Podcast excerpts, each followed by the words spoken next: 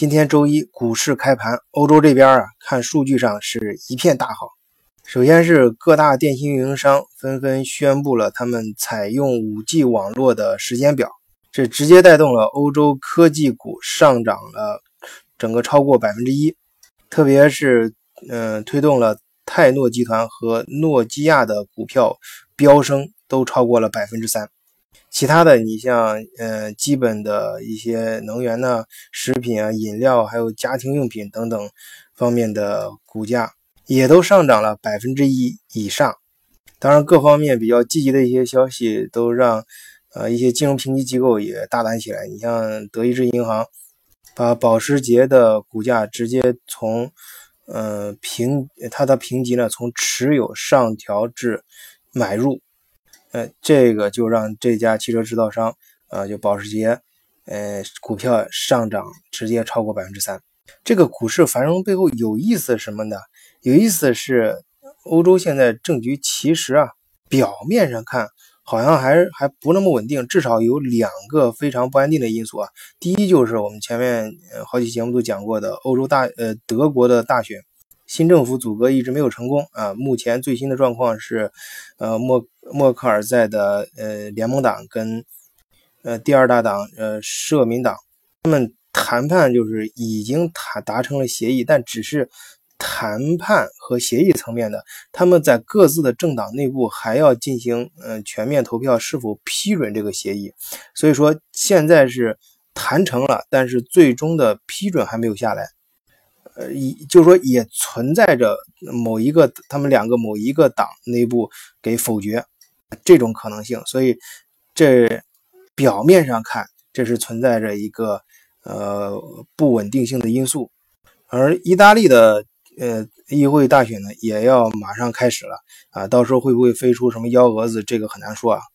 哎，我为什么反复要用这是表面上的？就是因为我在前几期节目，包括我。前面系列介绍的一些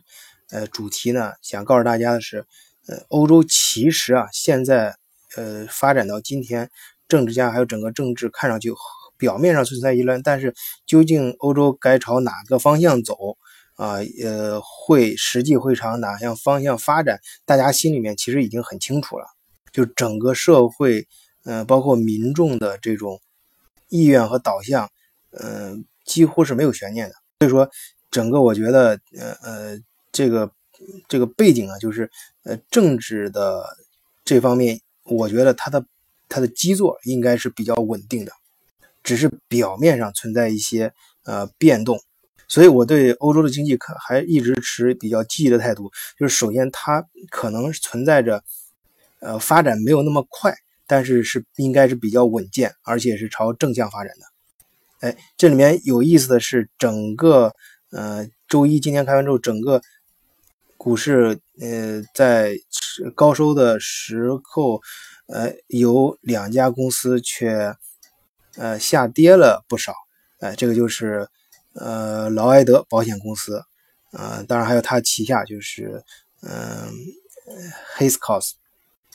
当然这个劳埃德还有一个名字啊，大家也应该在呃网上能见到，叫劳合社。啊，呃，劳动的劳，合作的合，呃，社会的社，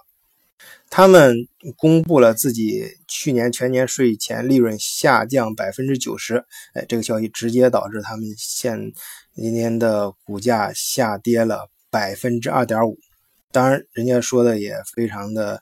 呃理性啊，因为由于全年的自然灾害比较多，这会导致啊，呃，保险公司和再保险公司都会面临。嗯，成本比较高嘛。哎，说到这儿，就是整个欧洲，呃，整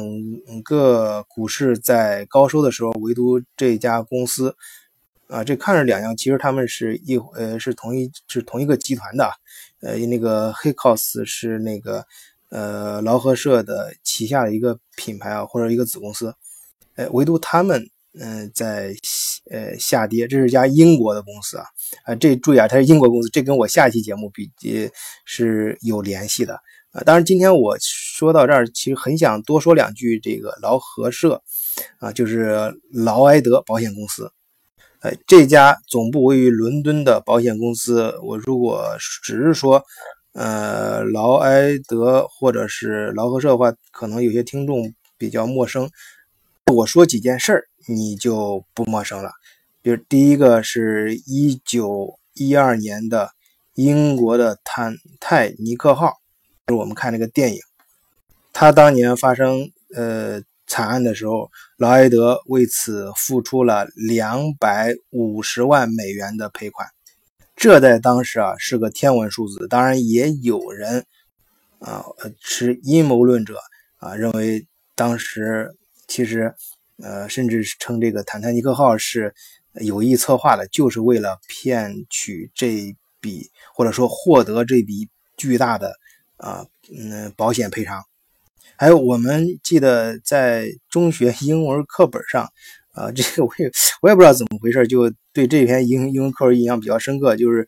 有有篇英专门讲美国旧金山大地震。哎，在这个大地震，你看那个后来我查了一下，那是一九零六年的事儿。哎，那个时候劳埃德公司就已经在了。那个那个一九零六年啊，他当时呃为因为这个美国旧金山大地震，他赔了一亿美元。的保险费，你想想，那个时候赔一亿美元，一九零六年，哎，这两件事讲过去，我相信你加深了劳埃德还有劳合社在你头脑中的印象，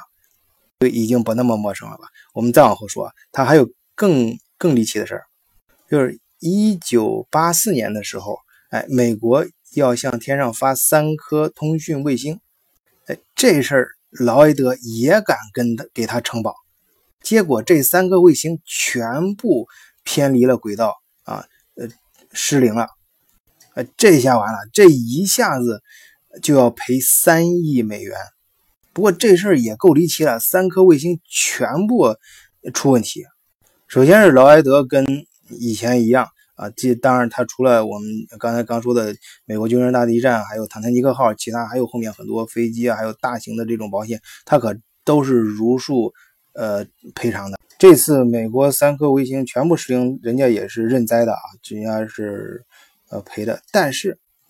在他惊惶之余，这劳埃德公司的人马突发奇想，哎，能不能把这几颗？就是偏离轨道的卫星重新给找着，啊，给逮回来，而且把它修复好，重新发射。哎，这样子是不是就能少赔点钱？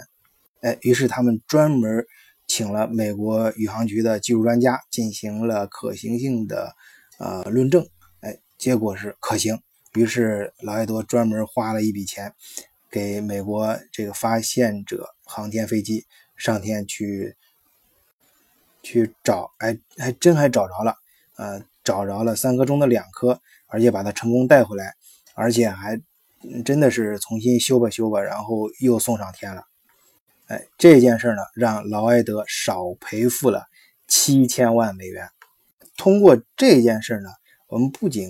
看到的是他省钱，更重要的看劳埃德在大幅的这种全世界，呃，可以说是。最大额、最有名的这些事件，呃，赔付的背后啊，呃，可能我们平常人感觉更多的是一种，呃，情怀啊，觉得这劳埃德公司够硬，人家出事了真赔啊，觉得特佩服，呃，觉得这哥们儿可能有是不是，甚至有时候觉得人家有点二，但是通过这件事看，他是其实他背后是相当理性的，你要知道。这么大的赔款的额度，那交的保费也高呀。那出事儿的，你毕竟在概率上讲，你你想那个概率上讲，它出事儿的，它毕竟是少的。你说飞机失灵啊，甚至空难啊，啊地震呐，还有这个你轮船在海洋上漂走的好好的出事儿，这其实从整个大概率概率上是小概率事件，而就是那些。大部分没受概率，那就给他交的保费，那他最后的整个盈余还是多的，就是他算总账的时候，肯定还是盈利的嘛。所以劳埃德成立三百多年以来啊，他赔付的金额越来越啊，他而且他的胆子就是接这种大额保险业务的胆子也越来越大，而且五花八门最新的这种科技呃事件他全敢接，当然。我再次强调，他可不是说是傻大胆，他都是经过啊自己精心计算的。好，我们回到刚才我们说到的啊这种欧洲今天开盘这个股市的这个现象，首先是科技股，然后是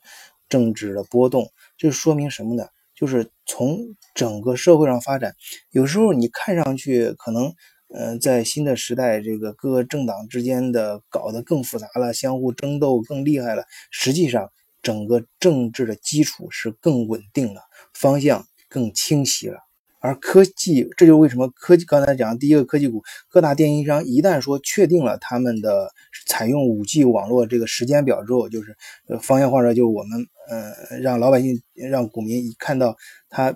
要将要采取行动方向，一旦看准了有这个这个方向确定之后，哎，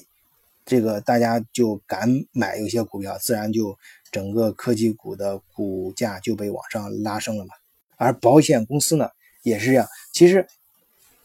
随着大数据的增多，啊，随着科新的科技的公司的这种越来越大，可能并不是像你的感觉那样，就是好像科技带来的花样越来越多，有时候可能反而会越来越没有你想象的那么多的自由的那种方向的发散。你看到的可能会越来越多，你看到的选项可能会越，而你最终你自己去做出选择的时候，如果你回头看看，站在一个更或者站在第三者，你看你自己的时候，你会发现你可做的选择可能会越来越少，因为它背后支撑你选择的这个理性逻辑越来越清晰了。这就是今天我有这么一点不太成熟的思考，谢谢大家，今天就到这里。